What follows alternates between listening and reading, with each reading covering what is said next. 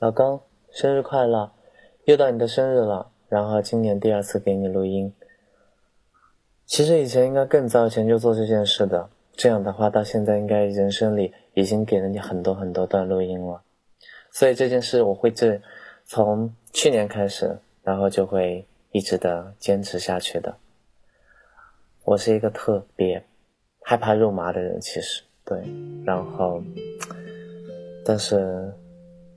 好像爱上一个人的时候，就会去做这些事情。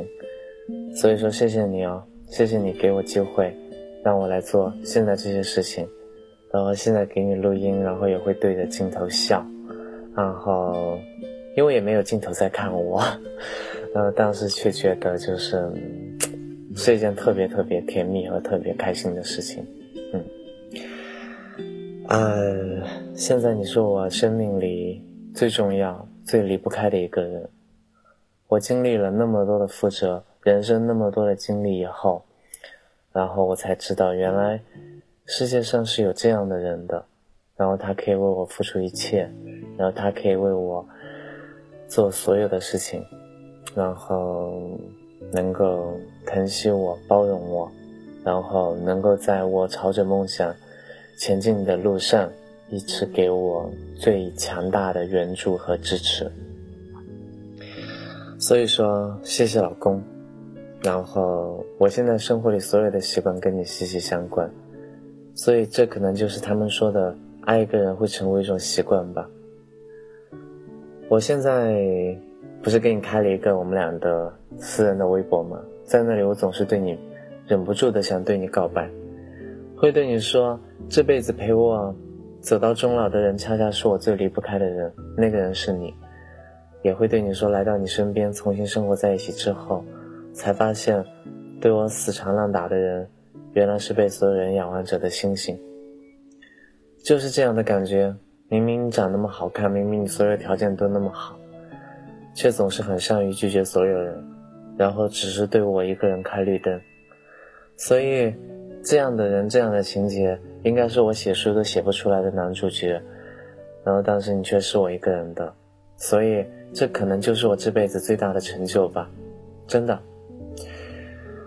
我现在和你什么都很好，基本上不争执，也不争吵。然后偶尔有一次的争执和争吵是上一次，很久前。然后你记得那天我们两个争执的时候是为什么事儿吗？你说你没想到两个人吵架的境界可以这么高，我们俩吵架是因为雾霾，因为污染。对啊，就是两个人可以 一切都那么好，然后好到争吵的事情不是因为出轨，不是因为啊，我想想看，普通情侣还有些什么事情可以吵架的？好吧，因为我不知道，就是他们还能为什么事情吵架？所以说，谢谢你让我。体验不到那一些争吵的事情，嗯，所以觉得自己真的非常的幸运。然后我以前跟你说你是现在我生活赖以生生存的一个环境那样的感觉，但现在我想明白了，是你跟我我们两个的相处，其实已经形成了我们两个之间最主要生活的一个生态。对，就就就是这种这种感觉。然后爱上你以后，我真的才觉得这辈子太短，真的，这辈子感觉好短，感觉跟你在一起六十年、八十年或者一百年，好像都还没有办法把我这辈子想对你说的话。想爱你的方式，给消耗完，所以那种感觉特别的不好。但是你最近总是跟我讲说下辈子啊，然后我们还要怎么怎么样啊，然后，所以我想你可能跟我也有一样的恐惧吧。然后，我是一个无神论者，我跟你说过。然后，但是在这件事情上，我却很相信。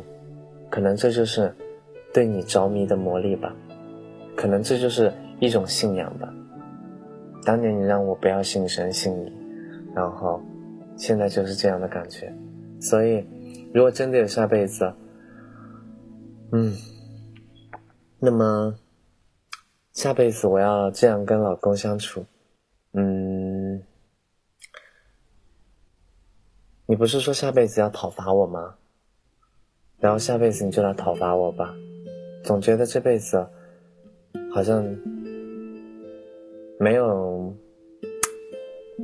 那么及时的第一秒就奋不顾身的去爱你，也没有在你最需要鼓励的日子里出现在你的身边，也没有能陪你吃太多的苦，然后。